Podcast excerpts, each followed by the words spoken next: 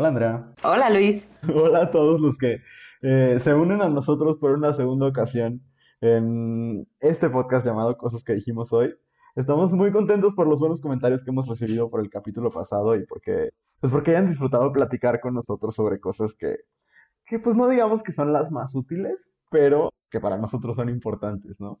Y si no importantes, por lo menos que nos pueden entretener un rato, ¿no? Aprovechando que el, el aburrimiento va en aumento, pues ¿por qué no ponernos a platicar de lo que sea, ¿no? Como lo que vamos a platicar hoy está completamente random, por ejemplo. Sí, eh, la verdad ni siquiera recuerdo muy bien cómo surgió la idea, pero entre lo que hemos platicado nosotros del tema y lo que el público ha aportado eh, en las redes de Abrazo Grupal, también ha sido como bastante interesante. Entonces, hoy tenemos un programa muy chido. Primero, pues, como saben, les vamos a compartir nuestro conocimiento inútil, como cada semana lo vamos a hacer. Y después, nuestro tema de la semana son las mentiras ridículas que nos creímos cuando éramos niños o niñas en la infancia. Eh, ustedes nos compartieron algunas y nosotros tenemos otras y pues dimos así como un clavado fuerte en nuestra infancia y salieron cosas, salieron cosas interesantes. Entonces, sí, sí, ni, ni, en terapia salen tantas cosas como salieron buscando las mentiras que nos dijeron nuestros padres. Le voy a pasar el link a mi terapeuta, le voy a decir, eh, bueno, haz lo que quieras con esto, aquí está.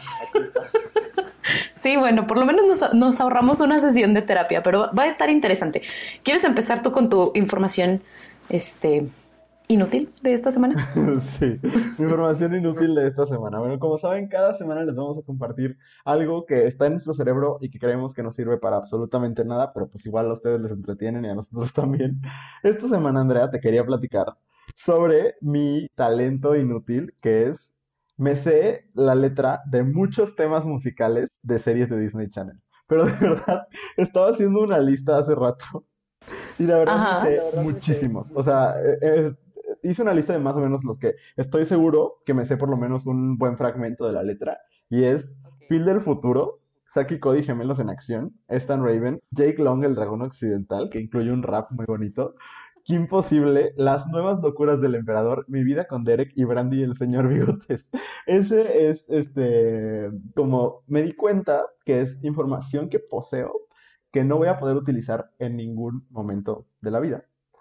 Pero Probablemente no. Está, y que no hay manera de eliminarla de mi vida. Solo pues ahí sigue existiendo. Entonces, este, no sé, usted también a lo mejor en casa, sabrá, señora en casa, este, también tendrá este, su propio conocimiento inútil, pero sí, para mí, creo que todas estas series, eh, estaba pensando justo que tienen un elemento, varios tienen su rap, todos son como muy rápidas y las canciones son muy malas, pero pues como yo los veía cada vez que había como un programa en Disney Channel, entonces pues me las aprendí, ¿no? Y era, era muy divertido.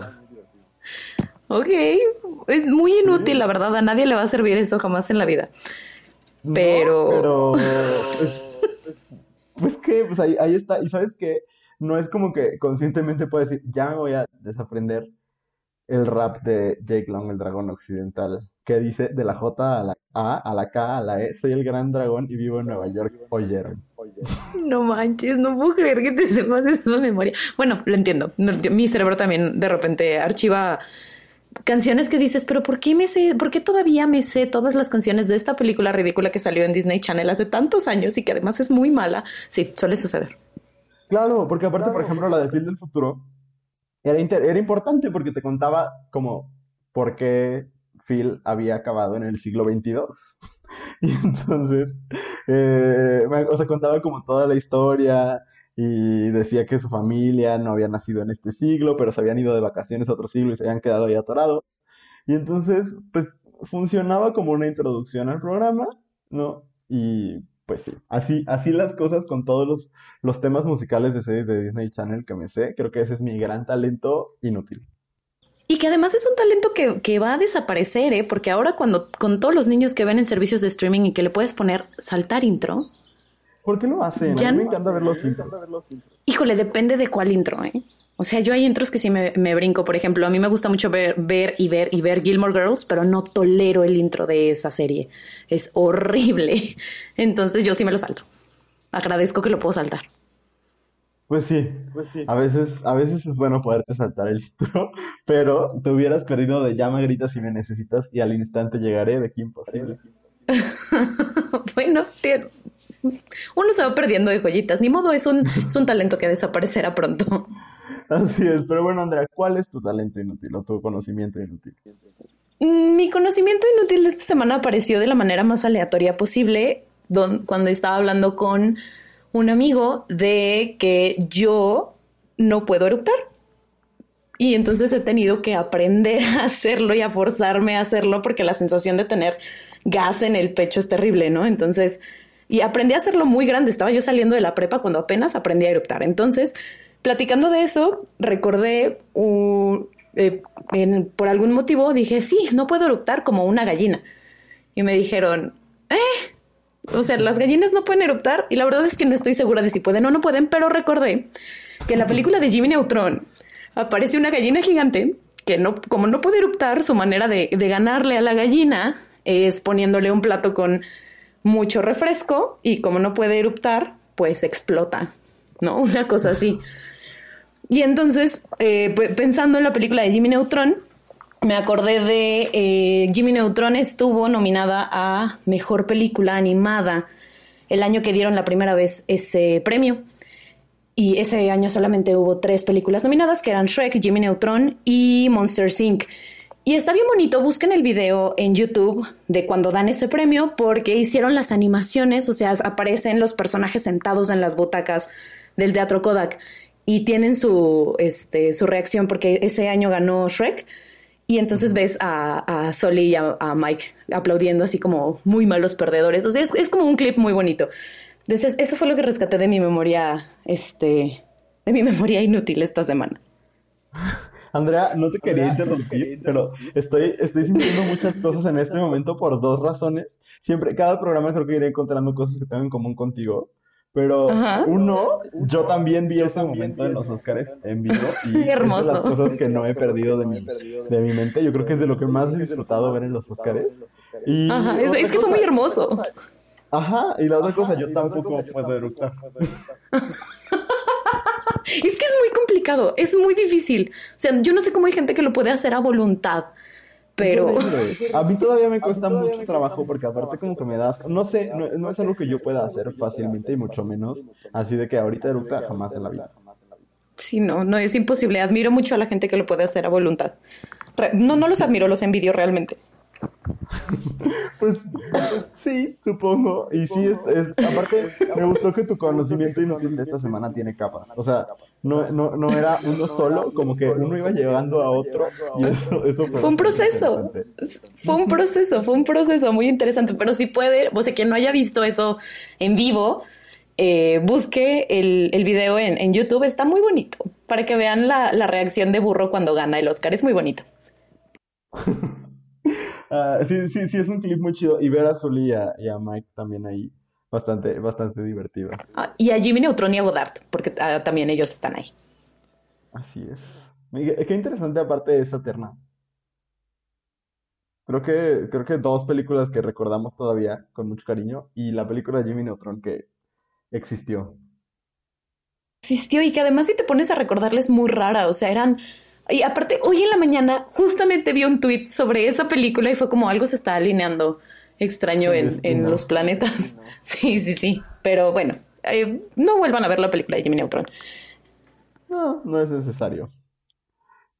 Muy bien, pues vamos a la siguiente parte, que es ahora sí nuestra conversación, donde vamos a hablar sobre las mentiras ridículas que nos creímos cuando éramos niños. Sí. Entonces, ¿Quieres empezar, Luis? Sí, bueno, pues más o menos les voy, les voy a platicar. Como lo hicimos, eh, Andrea y yo hicimos una lista, cada uno tenemos nuestras cinco mentiras, todo viene desde nuestra experiencia. Y eh, también abrimos las redes sociales, tanto las nuestras como las de Abrazo Grupal, que es, pues, ahora sí que la casa de la que somos parte.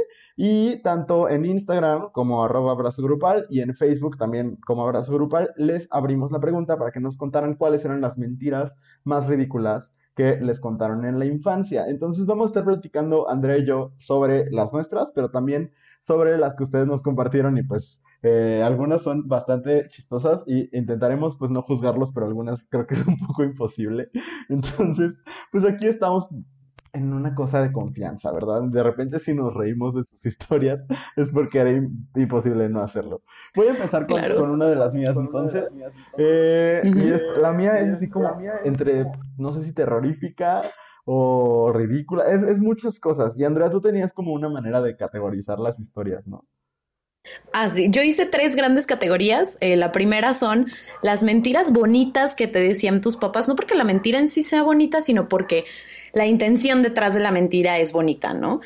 Eh, la segunda es la mentira que te dijeron para protegerte de algo o de incluso de ti mismo, ¿no? Y la tercera es ¿qué demonios estaban pensando cuando te dijeron esa mentira? Esas son mis tres categorías para el día de hoy.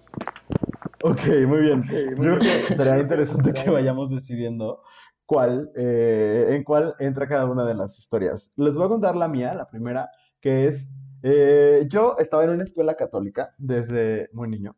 Y en esa escuela tenía una maestra que me daba la clase de educación en la fe. La recuerdo perfectamente, era una señora gigantesca y de verdad pudo haber sido un personaje de Tim Burton. O sea, era como muy creepy y, y como nunca la vi sonreír, era muy rara. Y ella me dio, pude haber hecho las cinco mentiras de, de, sobre ella, pero bueno, tampoco iba a hacerle como un homenaje en vida. La verdad es que la señora mentía mucho en clase. Este, pero bueno, una de las cosas más ridículas que me dijo que era totalmente mentira era que el niño Dios lloraba cada Navidad porque Santa Claus le robaba sus cumpleaños. Pero eh, eh, tiene más, más historia esto. O sea, era como un día antes de salir de vacaciones o quizás el día que salimos de vacaciones de Navidad. Y dijo, hoy les voy a leer una historia. Y llegó con una hoja impresa, así, seguramente en Comic Sans, porque es el tipo de persona que pondría Comic Sans. Y nos empezó a leer una historia eh, en primera persona, donde el niño Dios nos compartía lo que él sentía cuando llegaba muy feliz a su fiesta de cumpleaños y veía que todo el mundo estaba enfocado en festejar a un señor gordo, así lo describía como un anciano gordo y eh, egoísta que se quería robar el cumpleaños del niño Dios y que gracias a él ya nadie festejaba al pobre niño y etcétera. Me traumó horrible, fue muy espantoso, pero aparte seguramente la señora, no, no sé, fue hace muchos años, yo creo que ni siquiera existía, o sea, estoy seguro que no existía Facebook. Eh, fue algunos años antes de que existiera Facebook, pero seguramente se lo mandaron por una cadena de correo electrónico o alguna cosa así. La señora dijo, ay, sí, para combatirlo con mis alumnos y traumarlos horriblemente.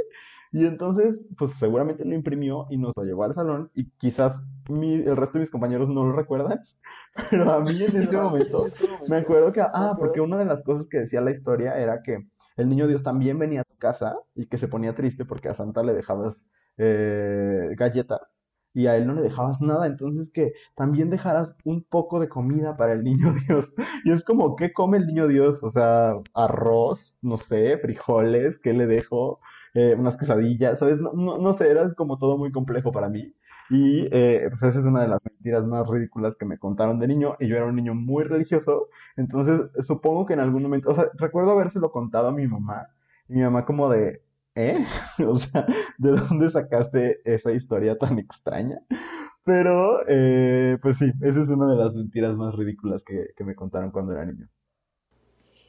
Sí, está muy ridícula, pero como dentro del contexto puedo entender que la maestra estaba tratando de protegerte de, del monstruo del capitalismo y la herejía, ¿no? Que, quiero pensar que tenía buenas intenciones la señora. Dudo que la señora pudiera definir en este momento qué es el capitalismo, pero, quizás la herejía. Quizás la herejía. Bueno, pero viene de, un lugar de, preocupación, ¿no? Por lo cual yo, yo pondría la mentira como en la categoría número dos, cosas que te dijeron para, para protegerte de algo. Del día del demonio, así es. Sí, sí, sí, el demonio da miedo, da miedo a algunas personas, a mí me cae muy bien, pero esa es otra historia. Qué horror, no, sí. Pero esta señora, eh, eso, no, no lo metí en mi lista, entonces nada más lo voy a mencionar, así como muy, muy rápido, pero esa misma mujer una vez me dijo que Jesucristo estaba muy mamado. lo dijo así textual, bueno, no dijo mamado, pues, pero me acuerdo que dijo en clase como, es que ustedes no sé si lo sepan, pero Jesús era rubio, tenía los ojos hermosos, era musculoso, o sea, la señora estaba literalmente definiendo a William Levy, pero diciendo que así era Jesús. Entonces, pues, no hay manera de comprobar que eso era una mentira, pero pues supongo que también lo era. Y eh, esa señora, reina de las mentiras en mi infancia. Qué, qué maravilloso, señor. Aplausos a la maestra. Saludos a la maestra, donde sea que esté. Saludos. Sí, pues, sí, ojalá ande por aquí todavía por este mundo y pues esté disfrutando de este podcast, ¿no? ojalá, ojalá. Sería bonito. mentiras creativas. Bueno, te voy a... mentiras creativas. Eso, por lo menos le echaba ganas a sus, a sus mentiras. Hasta les escribía cuentitos y así. Muy bien, Andrea, tu mentira. tu mentira. Bueno, así como tú tuviste una protagónica en tu, tus mentiras de la niñez, yo también tengo una y es mi tía Mari. Mi tía Mari es una persona muy maravillosa, pero me lleva relativamente pocos años, pues.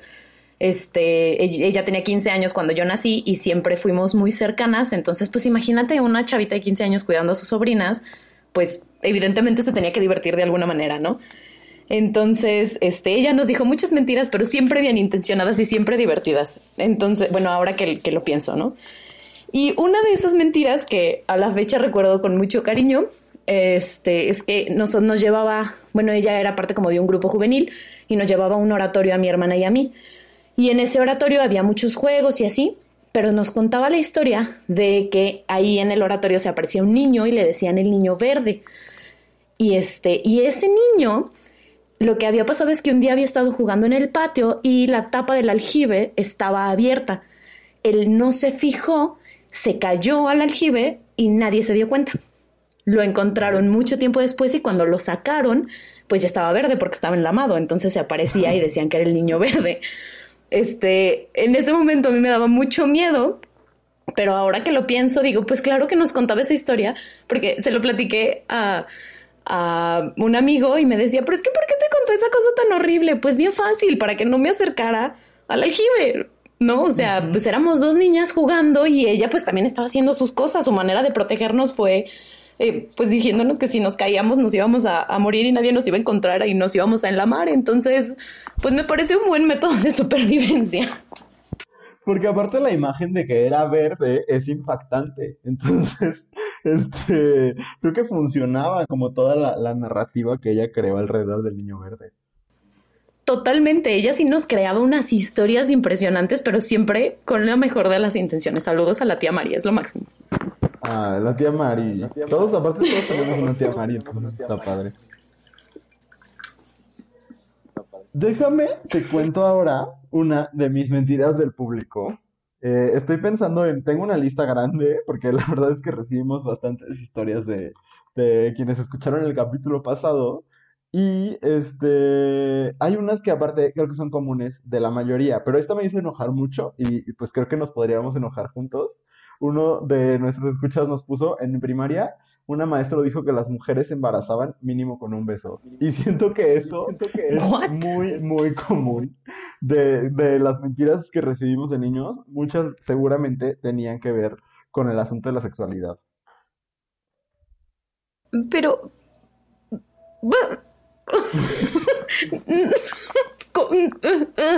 No, ¿por qué?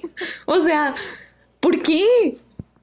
No manches. no lo sé, no tengo idea. Pero este, esa es una de las, de las historias que recibimos y es así. Pues de nuevo, Andrea, creo que tiene que ver con lo que decías de, de mi maestra mentirosa, que es, o sea, creo que también era intentar proteger de algo que para ellos era malvado. O sea, que tristemente lo vemos así, bueno, yo no, pues, pero muchas maestras de primaria y secundaria y demás lo ven así. Y entonces, pues se generan estas historias como para dar miedo es que no es lo mismo, o sea, no es lo mismo. No es lo mismo el miedo que te puede dar convertirte en el niño verde. No es lo mismo la culpa que te puede dar que el niño Dios se quede sin fiesta porque llega el hijo de la Coca-Cola a robarse su cumpleaños. No es lo mismo que generarle un trauma a los niños y a las niñas a que no se pueden dar un beso porque se embarazan. No, es lo mismo. para nosotros no es lo mismo, pero para una persona No. considera que el sexo viene de Satanás.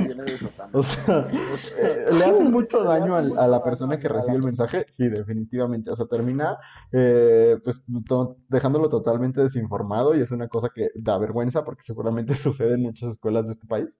Pero supongo que el origen es como de un miedo muy grande a la sexualidad humana. A que se den un beso. Un beso. o sea, Ay, pues ¿Sabes Creo que- no, creo que lo que más me preocupa de todo eso es que sexualicen un beso. O sea, un beso. Es impresionante. ¿No? Porque puedo entender que no quieran que se embarace, pero el sexualizar un beso es como, señora, ¿qué tiene usted en la cabeza? Relájese.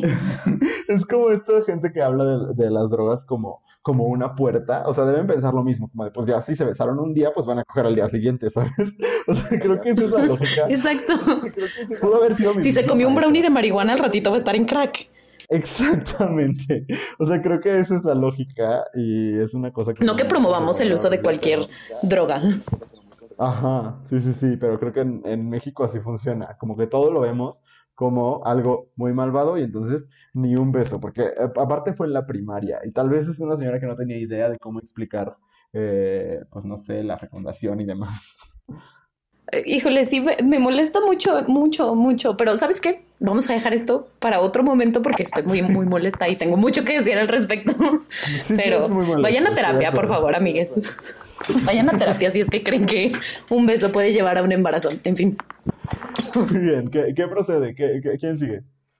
yo te- voy, a, voy a dar una bonita, pues, bonita, eh, que decía que se- ella se dio cuenta muy chica que eh, Santa no existía, porque pues, por cualquier motivo se dio cuenta. Y entonces sus papás fueron muy honestos con ella y le dijeron, pues sí, tienes razón, Santa no existe. Pero dentro de su, de su imaginario, lo que le dijeron sus papás es, Santa no existe, pero el ratón de los dientes sí. Y entonces ella vivió con la idea de que Santa no existía, pero sí el ratón de los dientes, hasta años después que volvió a preguntar y le dijeron, no, pues tampoco existe. Lo cual se me hace bonito y se me hizo muy extraño porque yo tengo una historia muy parecida. Sea, yo me enteré pues de que los reyes y Santa no existían, estaba muy chiquita, debe haber tenido 6, 7 años. Y este, y yo era la más grande de todas mis primas, entonces era como, pues ya me di cuenta y pues nada más no le digas nada a tu hermana, a tus primas y tal. Y me di cuenta una vez que pasamos eh, Navidad en casa de unos tíos que viven fuera. Y este, ya que regresé a mi casa, fui a platicar con mi tía Mari para compartirle mi nuevo descubrimiento y decirle, pues que yo ya sabía, ¿no? Que Santa y que los reyes no eran reales. Pero pero, y lo recuerdo porque ella lo platicó así, que yo le dije, ay, pero lo bueno es que el, ra- el ratón de los dientes sí es real. No sé por qué, no sé por qué existen en planos diferentes, pero pues esa era la lógica de una niña de 6, 7 años. Pues sí, digo, es que, a ver, si no, pues deberían decirte, todas las figuras mágicas que te traen regalos no existen, pero pues si te dicen Santa no existe, tú dices, ok, va, este deja de existir dentro de mi, de mi sistema de creencias, pero pues nadie me ha dicho que no, y aparte es conveniente creer en estas figuras, ¿sabes? Entonces, Es bonito, es muy bonito. es muy bonito, pero aparte conviene, ¿sabes? O sea, porque pues Bueno, sí, cosas, pero- Pero pues a los cosas. siete años no piensas que te conviene. O sea, yo fui muy tonta y yo en cuanto me di cuenta fui y le dije a mi papá, oye papá, esto. Y mi papá me dijo, pues sí, ni modo, ya, pues ya te diste cuenta. Pero mi hermana fue muy inteligente. Mi hermana entró a la secundaria y no había dicho nada hasta que mis papás me dijeron, oye, ve y pregúntale. Yo creo que ya sabe. Entonces fui y le medio pregunté y me dijo, pues sí, claro que ya sé desde hace un chorro. Y yo, ¿y por qué no dijiste nada? Pues como para qué. Ella sí fue inteligente. Ella sí supo cómo. Claro. Ay, qué malvado. Pues bueno, mi otra historia, esta es, no, no vive como en, en el mundo de lo sobrenatural, es más bien como una cosa muy terrenal, demasiado terrenal. Eh, yo odio el pescado, o sea, no, ya no lo odio tanto, ya me lo puedo comer, todavía me parece que es como una subcomida, pero este, pues, ya existe dentro de mi dieta, ¿sabes? Subcomida, Pero, ok. ajá. Pero de niño sí odiaba el pescado. Y entonces en mi casa, pues, no había pescado. O cuando había, pues era como de, pues, ni modo, te lo tienes que comer aunque no te guste. Pero, pues de repente uno va a casa de sus amiguitos a comer. Y entonces la mamá de un amigo, ella decidió que le iba a mentir a sus hijos para que comieran pescado. Y entonces les daban nuggets de pescado y les decía que eran de pollo. Pero yo no sé si los hijos eran muy tontos o le seguían el juego a su mamá o cuál era la razón. Pero entonces yo me senté y pues supongo que la señora sabía que a mí no me gustaba el pescado y me dijo, ah, los nuggets son de pollo. Y entonces le di una mordida y dije, esto es pescado. Y entonces la señora fue como de, no, no, para nada, es pollo. Y eh, ya después mi mamá me, me explicó en mi casa que ella pues les decía a sus hijos que era de pescado para que se lo comieran, pero que en realidad eh, los nuggets eran de pollo. Y eh, pues esa era una mentira como muy estúpida para mí, porque no me la creí, porque la probé y era pescado. O sea, es como, no sé, simplemente me hace pensar en qué estaba mal en mi amigo. Que o sea, ¿qué hacía? O sea, porque si evidentemente se estaba dando cuenta o no, y entonces en realidad sí le gustaba el pescado y no sé, quería ser como yo. I don't know. Tengo muchas preguntas. I don't know. Tengo muchas preguntas. No tengo respuesta. Si eres ese amigo y nos estás escuchando, por favor, avísanos. Acláranos todas estas dudas. O sea, ya no está en mi vida desde hace muchos años. La última vez que lo vi traía un sombrerito como de Samo de Camila, pero seguramente, o sea, si se lo mando, podrá ser interesante que me diga qué pasaba por sus papilas gustativas en ese momento. Qué cosa tan rara. Porque además, ese tipo de, de mentiras parten del supuesto de que los niños son estúpidos. Ajá. No, de que no se van Yo a dar no era, cuenta de. yo no era. No, me queda clarísimo. Ahora imagínate, Pero ¿por qué? ¿Por qué partir del, del supuesto de que son estúpidos? imagínate que el güey todavía no coma pescado según él y le sigan diciendo que es pollo, sería muy chistoso. O sea, que tenga Ay, no, 25 espero que no. años, esté de que casado o algo así y de todas maneras alguien le tenga que decir mentiras de que es pollo. No sé, o sea, sería muy hermoso, ¿sabes? ¿O no? También podría no ser muy hermoso. Para mí no Ay, espero que ya nadie le esté mintiendo. Ojalá no le estén mintiendo. Bueno, esa es otra de las mentiras de mi infancia. Andrea, te va. Ok. Hablando de, de como mentiras terrenales, esto, la verdad es que iba a investigar si era cierto o no, y después no lo hice, porque, no sé, whatever. Pero cuando yo era niña, recuerdo en algún momento eh, quererme meter a bañar y mi mamá diciéndome, no, no te bañes porque está lloviendo. Y yo decía, bueno, ¿y? Es que si te bañas mientras está lloviendo, te puede caer un rayo. Ok. No sé si esto sea posible o no.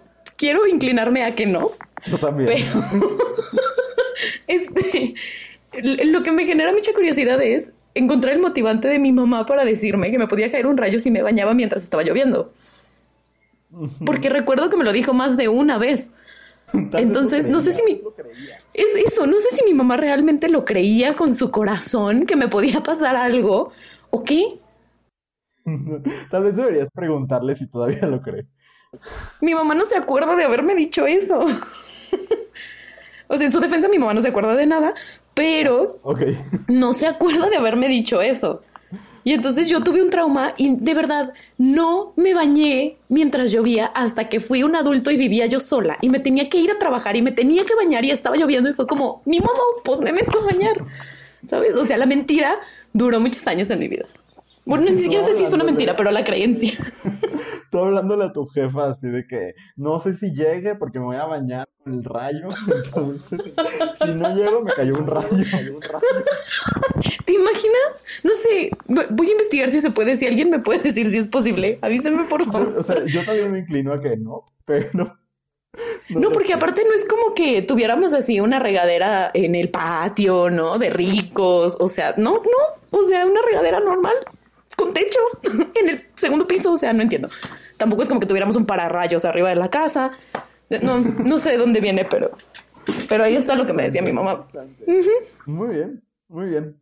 Bueno, yo te tengo otra del público, pero a ver, quiero que tú elijas. ¿Quieres ternura infantil o maldad de papás? Maldad de papás, siempre maldad de papás. Bien, esta, esta sí es malvada, pero creo que hay como un sea, un interés de proteger a, a la persona detrás. Mira, eh, eh, nos cuenta alguien en las redes de Abrazo Grupal, nos pone que si me seguía chupando el dedo, se me iba a poner morado y se me iba a caer. Un día pintaron mi dedo con violeta y genciana mientras dormía. No me volví a chupar el dedo. Hasta hace tres años me enteré de que todo fue un engaño. No, O sea, sí hay maldad, sí hay maldad. Pero, o sea, supongo que no querían que la mujer llegara a una edad adulta chupándose el dedo. Y entonces, pues, o sea, pero imagínate despertar y creer que se te va a caer el dedo. O sea, ¡Qué terror! Bueno, pero el, el miedo sí es de las cosas que más, más rápido uno aprende con el miedo. Eso es real. Ujú, Sí, sí. O sea, suena terrible, pero a todos nos pasó que nomás nos dio miedo una cosa y ya no lo volvimos a hacer. Sí, que por ejemplo, otra de las personas que en redes nos decía que sus papás le decían que si veía el sol, por cierta cantidad de segundos se quedaba ciego. Creo que Sí, a mí también me dijeron eso. cosa. O sea, es esta misma cosa de, un Sí, como de catastrófico. Es esta misma cosa de, de plantearte un escenario catastrófico. Ajá. Que tampoco sé si eso sea posible. O sea, si alguien aquí es médico, científico o tiene mejores capacidades para usar Google que nosotros, avísenos si es posible. Que no queremos que se escuchen las teclas.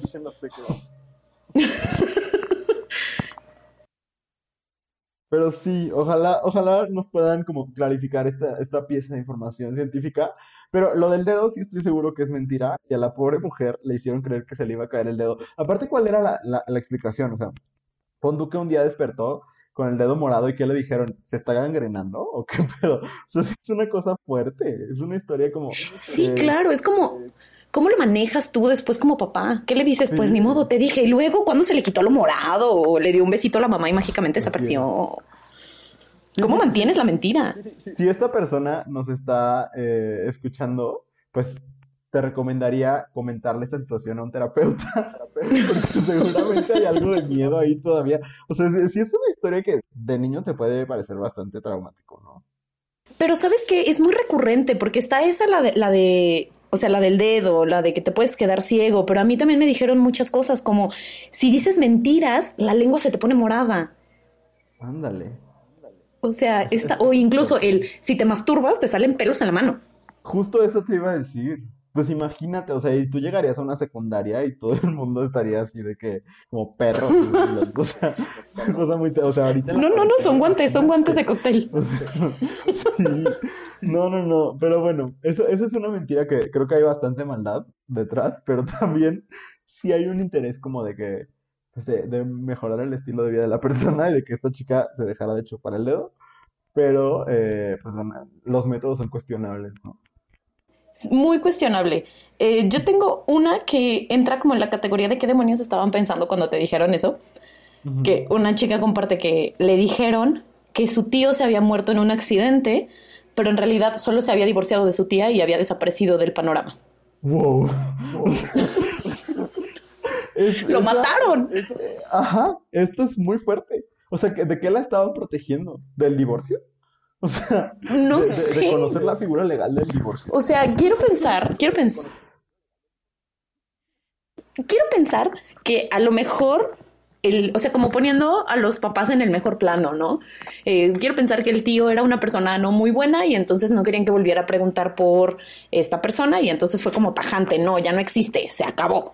Ajá. Pero si no era el caso, pues entonces no entiendo por qué sería tan difícil explicarle a un niño, pues se acabó el amor, se fue cada quien por su lado. Imagínate luego lo choqueante de encontrarte al güey en el cine, ¿sabes? O sea, de yo ahí listo para ver eh, Mamá soy un pez y de repente mi tío el muerto ahí, no, es una cosa fuerte. No, no, no. No, no, no. Quisiera que nadie la viviera. El trauma, el trauma. Esto sí, Creo que ha sido una de mis historias favoritas, pero al mismo tiempo es como, ¿qué estaban pensando? O sea, ¿Eso qué? ¿Por qué? ¿Por qué recurrir a esa mentira? sí, terrible, terrible.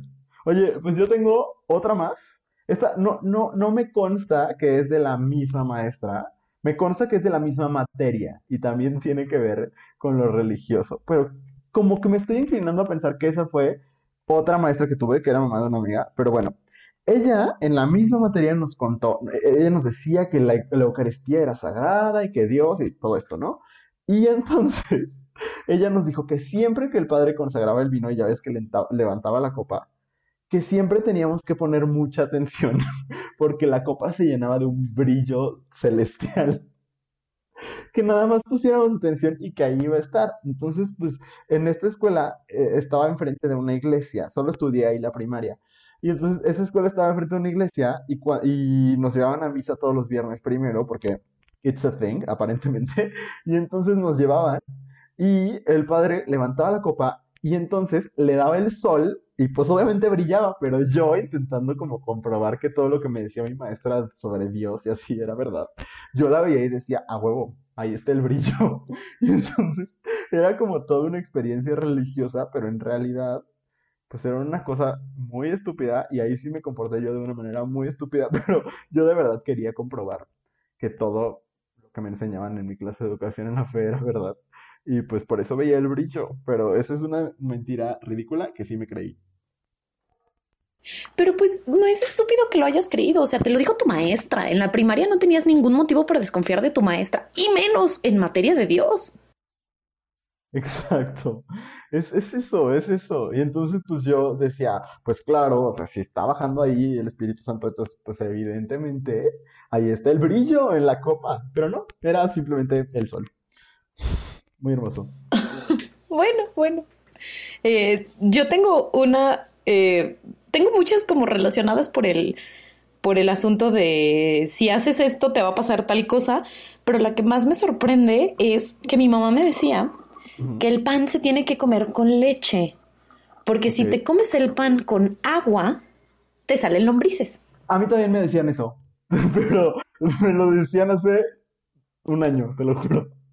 Pero ¿qué onda con esa generación espontánea? O sea, ¿por qué?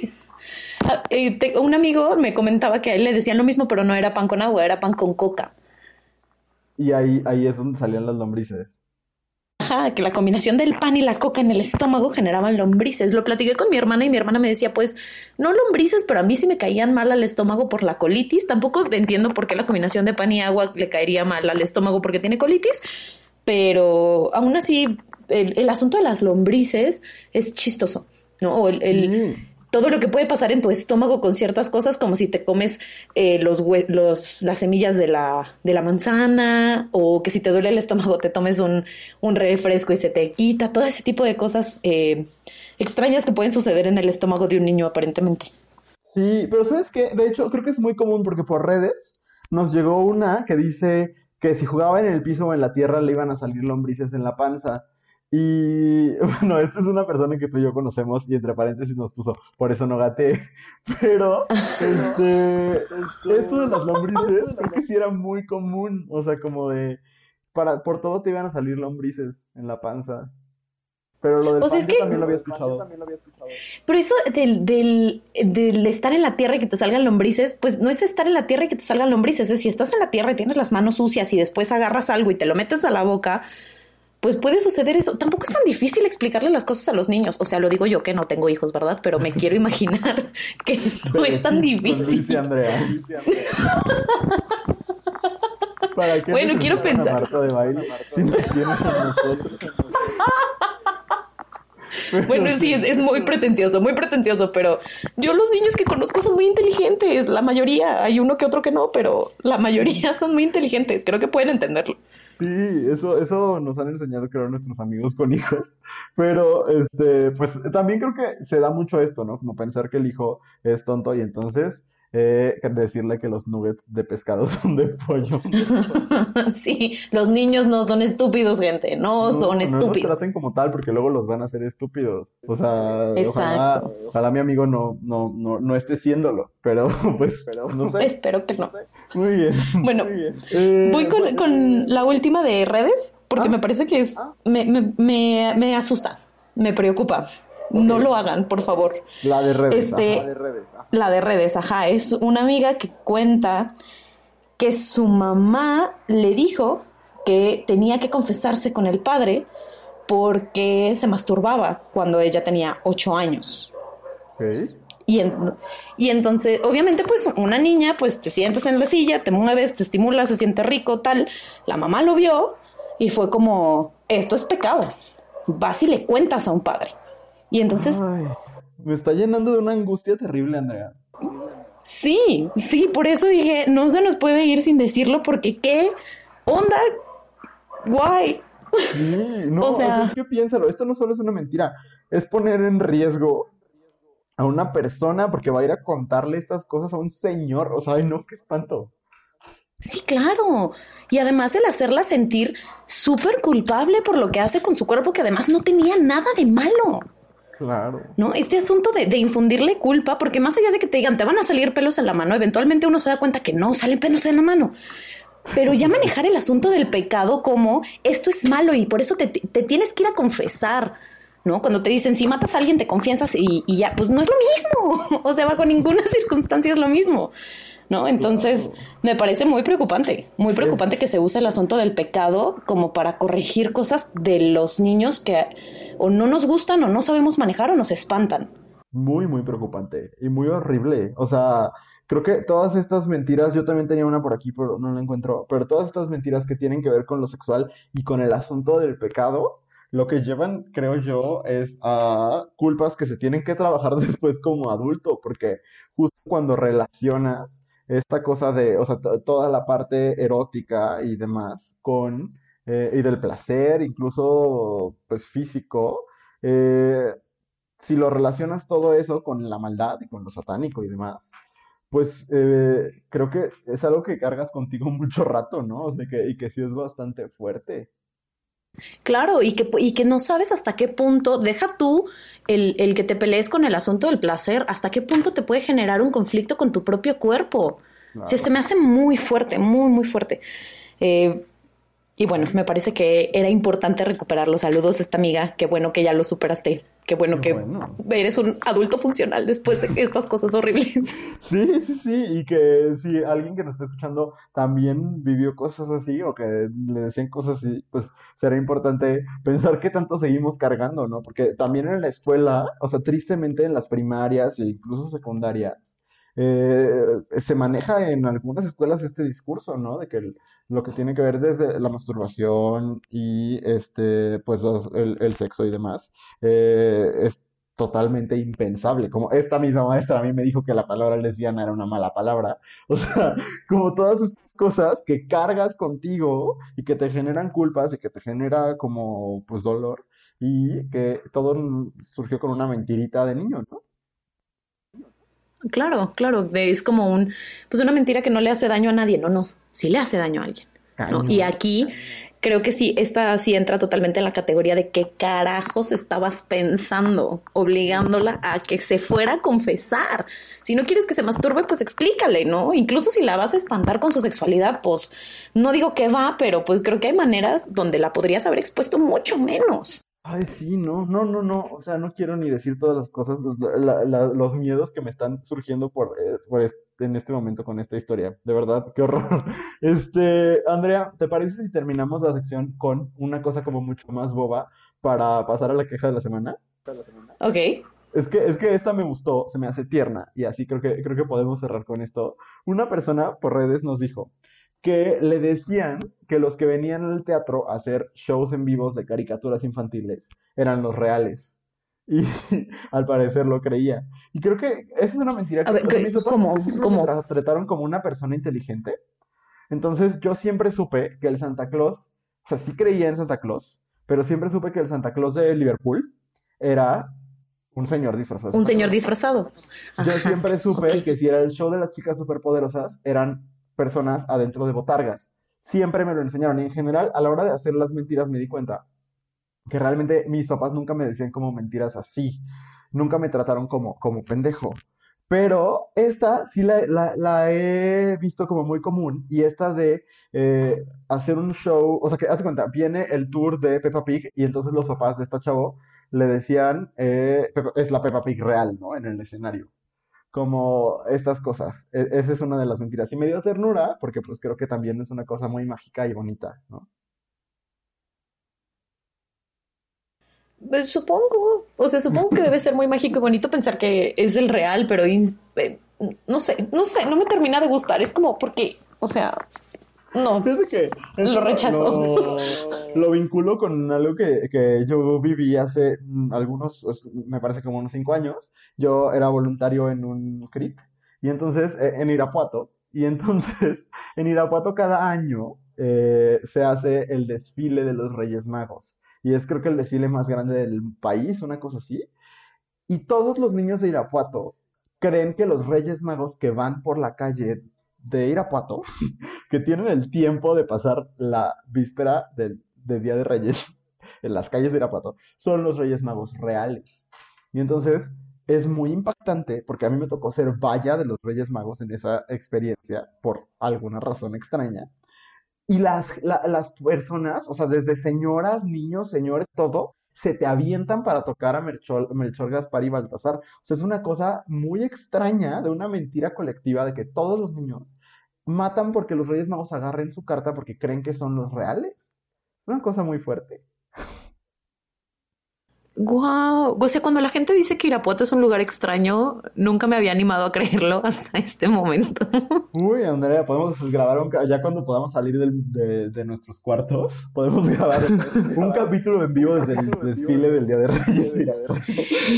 La cobertura en vivo sería muy No interesante. idea, Andrea. Es una cosa rarísima, pero sí creo que eh, es eso, o sea, mucha gente le dice a sus hijos que son los reales como para que la experiencia sea más mágica.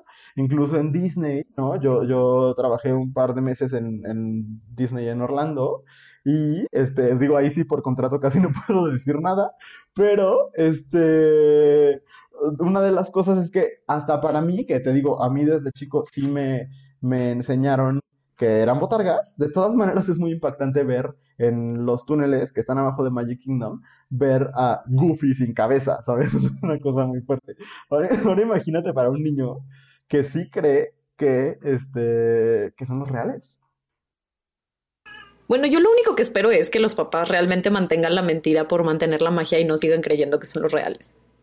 Eso Es lo único que le pido a, a quien sea. Déjame prender una veladora y pedir que por favor este, lo hagan por mantener la magia. Y que no ellos también creen eso. Es Pues, quién cosa- sabe, o sea. muy triste. Pero bueno. Sería muy triste. Sería muy, muy triste. Pero bueno, estas fueron las mentiras. ¿Quieres así alguna que creas que no puedes dejar pasar? O ya con esas. Híjole, no sé, es que tengo, es que como, no sé, creo que solamente hay una que me dio mucha, mucha ternura porque además nunca lo había escuchado y no la termino de entender. Este, esta chica decía, mis papás me decían que el coche sabía quién era y por eso me saludaba. Y entonces ella saludaba al coche porque creía que el coche le estaba saludando. O sea, no entiendo cómo funciona, no sé si, pues yo me imagino. O sea, yo me imagino que los papás tocaban el claxon y entonces era como el coche te saluda, pero no, no, no alcanzo a encontrar como la motivación de la mentira. ¿Sabes? No, no, no, no. O sea, me parece bonito imaginármela saludando el coche así de, ah, ya llegó por mí el coche. ¿No? Pero, no sé, no, no encuentro motivación, pero me parece que es una mentira interesante, ¿no? Como Es para hacer un cuento. tierna. Es muy, muy tierna. O sea, es rara, rara. No encuentro la motivación yo tampoco, pero bastante tierna. Sí, Fíjate, está había Pero bueno, podemos terminar con eso. Pero medio tierna también. ¿Mande? ¿Qué vas a decir?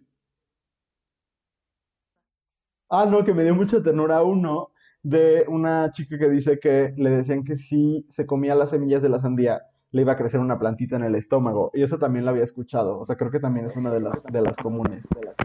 Sí, claro. Incluso por ahí hubo, creo que era un episodio de Oye Arnold, donde eso pasaba, no sé si era Oye Arnold, ah, no, eran Rugrats, en Rugrats que pasaba que Carlito se come una semilla y entonces le crece una planta en el estómago, después nos damos cuenta que todo es una, una pesadilla, ¿no? Spoiler, pero, pero pasaba.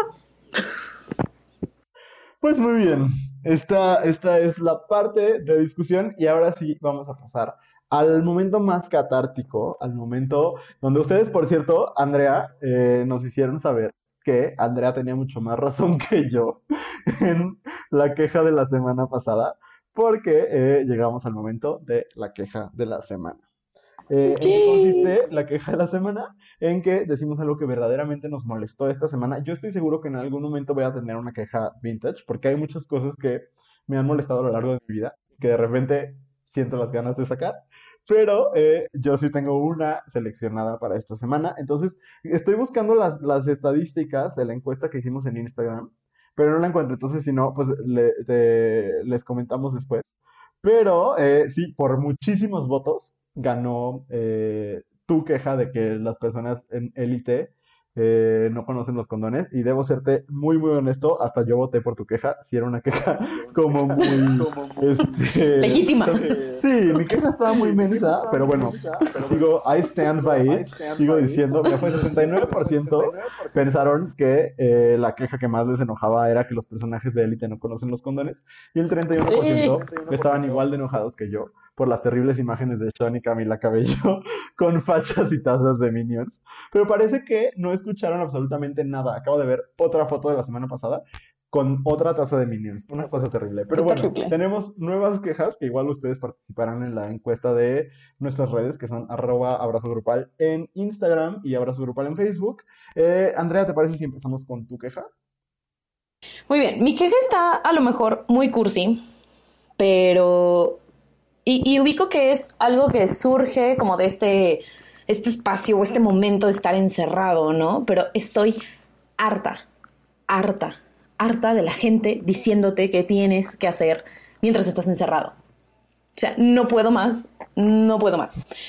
Y desde muchísimas aristas. Eh, primero, hay, hay gente que, digamos, por el, el, medio en el que yo trabajo, o que en el que nosotros trabajamos, porque pues somos maestros, y que está este asunto de, pues es que nosotros somos los adultos y nosotros somos los que debemos mantener la compostura y somos los que debemos saber qué hacer y es como, a ver, a ver, a ver, o sea, sí, pero espérate, o sea, esto es nuevo para todos, nadie sabe, o sea, nadie nace y le dan su librito de qué hacer en caso de una pandemia, o sea, todos estamos pues tratando de sobrevivir y de hacer lo mejor que podemos con eso, ¿no?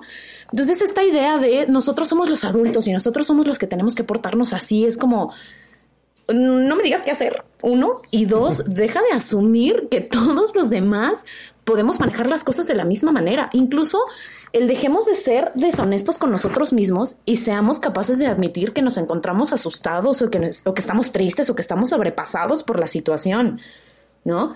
Y que además todos lo estamos viviendo de una manera distinta. Porque también eso que se dio en redes esta semana, que era como, si no terminas esta cuarentena, con un libro leído y aprendiendo otro idioma y no sé qué, no tenías falta de tiempo, eran puras excusas. Es como, espera, a ver, métele freno de mano, porque la neta, la neta es que no es el caso, ¿no? O sea, incluso si nos vamos a poner a comparar vidas, yo tengo unas estadísticas bastante decentes de la cantidad de libros que leo al año y en estas tres semanas que he estado encerrada pude terminar medio libro, ¿no? Y tiene que ver con circunstancias, entonces es como, stop it Deja de decirle a la gente qué debería sentir, qué debería hacer, que si lo que está haciendo no está bien. Todos estamos lidiando con esto de una manera distinta y en lugar de estarle diciendo a la gente qué es lo que tiene que hacer o cómo se tiene que sentir o cómo debería estar actuando, lo que deberíamos hacer es acercarnos a la gente y decir, ¿en qué te puedo ayudar? ¿Cómo te puedo apoyar? ¿Qué necesitas? Y si la manera que tenemos de apoyar a la gente es dejándolos en paz, pues pinches dejémoslos en paz. Y ya, esa es mi queja. O sea, pero es que aparte, ¿quién dijo que durante esta cuarentena nuestra responsabilidad era hacer toda la programación del canal utilísima? O sea, de verdad, cada uno maneras distintas. Y o sea, sí pareciera que de repente estamos todos en un curso de verano colectivo y tenemos que salir con un libro y este tres obras de teatro y entonces este organiza 15 fiestas a la semana con tus amigos y hazte cócteles y o sea, mira, todos estamos tratando de hacerlo de maneras distintas y si tú estás disfrutando mucho de aprender 15 recetas al día, de remodelar toda tu casa, de escribir 16 libros, o sea, todo está chido, ¿sabes? Pero como dices, o sea, todos lidiamos con estas cosas de maneras distintas y no de un día a otro ya soy yo o el güey de Art Attack o el chef Benito, o sea, tengo que lidiar de la mejor manera posible y a veces no es este, generando 16 actividades al día, me gusta, me gusta tu queja y me hace enojar mucho. Así que qué bueno que, lo estamos sacando en este espacio. Ay, sí, dejemos de, dejemos de convertir esta pandemia en las en la competencia de quién puede ser más productivo, quién puede ser más artístico, quién puede ver más museos de manera virtual en un solo día. O sea, please, stop. Sí. Porque además sé, sé que de mucha gente Sí, o sea, vean lo que quieran, pues. Y sé que de mucha gente esto viene del, del mejor lugar, ¿no? De querer ayudar a otras personas, pero es como, también ubica que no lo que te funciona a ti funciona para otros y que a veces mucho ayuda el que se calla la boca. Claro, sí, sí, sí. Muy bien. Fíjate, eh, me das la entrada perfecta con esto de mucho ayuda el que se calla la boca para hablar de mi queja de la semana, que es un libro. Me voy a quejar de la existencia del libro A Purpose of Nothing, que son las memorias de Woody Allen y todo lo que ha desatado en el mundo. De verdad, estoy muy molesto. No sé, Andrea, si estés totalmente familiarizada con este asunto. Woody Allen iba a sacar sus memorias y las iba a publicar la misma, se llama Hachette y es la misma editorial que publica los libros de Ronan Farrow, eh, es el hijo de Mia Farrow y hermano de Dylan Farrow, que es la chica que acusa a Woody Allen de abuso sexual. Entonces, Ronan, Farrow tiene un Pulitzer de periodismo por... Eh, él es casi que profesionalmente está totalmente dedicado a terminar con los hombres malvados, ¿no? Y entonces él es el responsable de eh, el artículo que sacó la revista New York sobre eh, Harvey Weinstein, que terminó en Harvey Weinstein ahora en la cárcel y bueno, en un hospital, coronavirus, pero antes de eso en la cárcel. Y este, él es, eh, pues te digo, hermano de Dylan Farrow, tiene un libro que se llama Catch and Kill sobre el abuso sexual en la cadena NBC, etc. Ha sido verdaderamente una figura importante en la parte periodística del movimiento Me Too. Y entonces, este, Ronan Farrow dice, yo no quiero que eh, la misma editorial que ha publicado estos trabajos que tienen un papel importante en el movimiento, publique el, trabajo, pues, como un, libro eh, de el señor que mi hermana, ¿no? En este caso, Dylan Farrow, dice que abusó de ella sexualmente, ¿no? Y entonces, eh, los trabajadores dentro de la editorial, dentro de Hachette, organizan un walkout, es decir, se salen todos al mismo tiempo de, las oficinas, todo esto antes de que, que llegáramos a, este, esta temporada de, aislamiento, y entonces, eh, en, señal de protesta por el libro de memorias de Woody Allen, y se cancela eh, la publicación. Pero Woody Allen, ya cuando todos estábamos encerrados, consigue otra editorial que en chinga le saca el libro, y este se vende pues por todos lados y demás, ¿no? El libro en sí me parece problemático. He estado estuve una buena parte de mi día leyendo fragmentos porque de verdad me irrita mucho. Porque es un libro que en un tercio de, de su extensión lo que intenta hacer es pintarte a Woody Allen como una víctima, ¿no? Y decir, todos me han querido mm, pintar como un pervertido y en realidad solamente soy un pobre cineasta pero no lo logra hacer porque por un lado nos quiere convertir, digo, convencer de que no es un pervertido y por otro lado utiliza las siguientes palabras para referirse a, siguientes, a, las siguientes actrices. Cuando habla de Christina Ricci dice que era verdaderamente deseable, de Lia Sido, o como se diga, decía que era un 10 plus, de Rachel McAdams dice que desde cualquier ángulo se ve como un millón de dólares de Scarlett Johansson dice cuando la conoces tienes que eh, trabajar, fight your way, como pelear con las feromonas. Eh, y Scarlett Johansson tenía 19 años cuando trabajó con ella. De, eh, también de Scarlett Johansson dice, no solo era talentosa y bella, pero sexualmente era radioactiva. De la pareja que Scarlett Johansson forma con Penelope Cruz en la película Vicky Cristina Barcelona, dice, causaron que eh, la valencia erótica de cada una de las mujeres se potenciará al cubo. Todo eso hace al hablar de las mujeres que han trabajado con él en un libro en el que intenta pues convencernos de que no es un pervertido.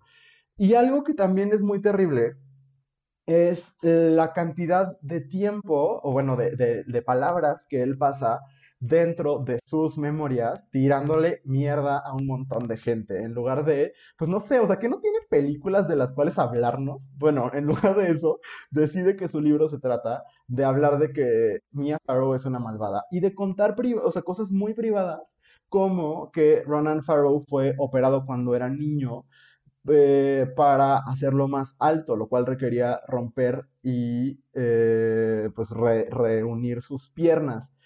Y eso es algo que si sucedió, pues es muy terrible de hacerle a un niño, pero también es algo que no sabemos si Ronan Farrow quería que el mundo supiera. Y él siendo ahora un periodista súper importante, ganador del Pulitzer, no creo que le haga ninguna gracia que un señor que ya no tiene nada que ver con él esté contando como sus intimidades. Eh, en el mismo libro, Woody Allen llama tontos a Timothy Chalamet y a otros actores que se arrepienten de haber trabajado con él. Y eh, para acabarla de amolar, cierra con esta bonita frase que dice, tengo 84, mi vida casi está terminada. A mi edad estoy jugando con mi propio dinero. No pensando en una vida después, digo, no, no creyendo en una vida después de la vida, no veo ninguna diferencia práctica en si la gente me recuerda como un director o como un pedófilo. Lo único que pido es que mis cenizas sean tiradas cerca de una farmacia. O sea, todavía me parece, aparte de un pésimo gusto, cerrar con un chiste. O sea, como como si fuera cualquier cosa, ¿no? Entonces, esto es, aparte ha, eh, originado que, por ejemplo, figuras como Larry David, que es un gran comediante, lo defienda, porque por alguna razón todos los viejitos se defienden entre ellos, sobre todo si son viejitos blancos. Y entonces este libro creo que es lo que menos necesitamos en este tiempo donde queremos pensar en cosas que pues, nos nutran por lo menos, queremos no enojarnos. Pero me parece muy lamentable que un señor que si ya hizo todo lo posible por sacar un libro eh, y pudiera, no sé, hablar en su libro sobre pues, su trabajo como cineasta, que habrá quien quiera leerlo, eh, no, decida hacer un libro sobre cómo él es una pobre víctima del movimiento Me Too y no sé, en realidad lo intenté como resumir lo más posible, pero estuve leyendo un buen de fragmentos y todo me parece verdaderamente asqueroso. Y esa es mi queja de la semana. No, no, no tienes idea del nivel de enojo que siento en este momento. O sea, yo no puedo, no puedo eh, con Woody Allen en muchísimos sentidos. Eh, no puedo con él como persona y tampoco puedo poner con él como director. Pero es como, ¿quién en la vida necesitaba una autobiografía de Woody Allen. O sea, nadie necesitaba una autobiografía de Woody Allen. No, no. Y menos cuando, no, y menos cuando te vas a poner a hablar de, de, cosas que no tienen nada que ver contigo. ¿No? O sea, si se quiere pintar como víctima del, del movimiento Me Too, es como. Ay, no sé, no sé. O sea. No, no sé ni siquiera cómo decirlo. Pero qué ridículo papel de víctima. O sea. Siempre, eso, eso es lo que más ah, me, me, saca ronchas de Woody Allen, que siempre se presenta como este, es que yo soy eh, raro y feo y chiquito y judío y entonces me refugio en mi humor y pobrecito de mí cuando es un cabrón. Y siempre ha sido un cabrón. Ay, no, no, no puedo con Perdón, pero no, no puedo con ese señor. No. Ay, no, aparte, no, no, no, no. Como esta cosa de, de, presentarse como el prócer de la libertad de expresión. Ay, que no me venga, que no me venga. No, no, no, no, no, no, no, no, no, no, es que te lo juro, estoy trabada de coraje porque decías, en este momento no necesitamos ese libro, no, en ningún momento necesitamos ese libro, en ningún momento lo necesitamos. o sea, y de verdad que yo soy súper este, o sea, estoy súper del lado de las personas que le, han hecho un mal a alguien, o en este caso todos los que han sido agresores que después fueron denunciados por el movimiento MeToo. Yo soy de la idea de que sí deberían tener una plataforma para redimirse y para pedir disculpas y para convertirse en otras personas. Pero esto, esto, perdón, pero es una mamada. O sea, si no vas a pedir disculpas, cállate. Exacto, no hay una disculpa en ningún momento. Más bien es una cosa como de eh, pues aquí voy a hablar sobre cómo yo soy la víctima en esta situación. Y es terrible, es terrible porque creo que lo, único que hace es generar más daño y eso es lo que me causa mucho coraje de, esta, de este libro. Entonces, bueno, ese es, esa es mi queja de la semana, Andrea. No, no, me voy a quedar trabado de coraje. Es más, esta va a ser mi queja de la próxima semana. ¿Woody Allen? ¿Woody Allen? Sí, no, es que de verdad no tienes idea de cómo, cómo lo detesto, lo detesto. Y además me choca que la gente lo quiera justificar diciendo, pero es un gran director. Claro que no es un gran director. O sea, Woody Allen padece de el, el síndrome de la cámara digital. ¿no? Claro. Así le llamo yo si tienes una cámara que puede tomar 8000 fotos, por estadística, una te va a salir bien. Si eres un director que cada año saca una película, por estadística, una te va a salir bien. Eso no te convierte en un gran director, te convierte en alguien que no sabe estar consigo mismo y que necesita estar ocupado en cosas que cree que son importantes.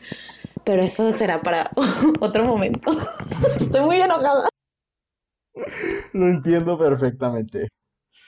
Bueno, esto ha sido el final de nuestro, de nuestro programa de esta semana. Andrea, como siempre es un placer platicar contigo. Es un gusto siempre enojarme, enojarme con, con cosas que me dices, Luis Ruiz. Siempre es muy divertido. Pero aparte, hoy sí tuvimos un rango amplio de emociones, porque hablamos de cosas que nos hicieron enojar, pero otras cosas que nos dieron ternura, otras que nos, no- simplemente no nos hicieron ningún sentido, etcétera. Entonces, está chido. Sí, sí, sí, definitivamente. Pero bueno, fue un placer, fue muy divertido y pues esperemos no tener que hablar de Woody Allen en muchos, muchos, muchos, muchos episodios. Muy bien, pues muchas gracias a ustedes por escucharnos una semana más. Saben que todos nuestros todos sus comentarios los recibimos en las redes de Abrazo Grupal, arroba Abrazo Grupal en Instagram y Abrazo Grupal en Facebook. Ahí estaremos poniendo las preguntas de esta semana para que participen en el programa, en el programa de la próxima semana. Y también pondremos la encuesta para ver cuál de las dos quejas les hizo enojar más. Las dos de esta semana estuvieron intensas. Entonces, ahí está, ¿no? También quizás pronto abramos un espacio para que ustedes también pongan sus quejas. Entonces, pues muchísimas gracias y nos escuchamos la próxima semana. Adiós. Adiós. Cosas que dijimos hoy es una producción original de Abrazo Grupal, conducido y realizado en su totalidad por Andrea Ramos y Luis Ruiz. Nos escuchamos todos los jueves en Spotify.